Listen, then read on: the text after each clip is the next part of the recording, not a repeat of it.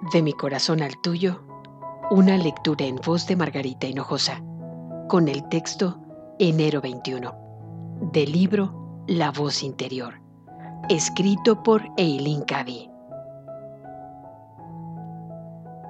Comienza el día dando gracias. Date cuenta de que estás enormemente bendecida y de que mis bendiciones se están derramando sobre ti en todo momento. No importa lo poco agradecida que fueras ayer. Lo que importa es tu actitud ahora. Deja atrás el pasado. No pierdas el tiempo concentrándote en tus faltas pasadas. Simplemente aprende de ellas y a continuación sigue adelante y disfruta la vida dando constantes gracias por todo.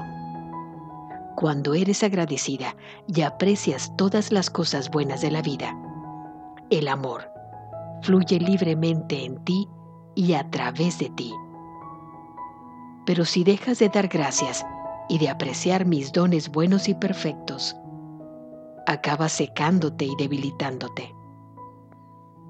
Entonces comienzas a preocuparte por ti y dejas de preocuparte por tus semejantes.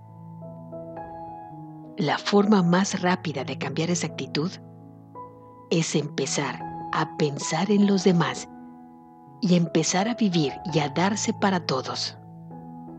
Comprobarás que el yo y la preocupación por uno mismo se van diluyendo hasta ser apenas nada. ¿Por qué no hacerlo ahora? De mi corazón al tuyo, una lectura en voz de Margarita Hinojosa.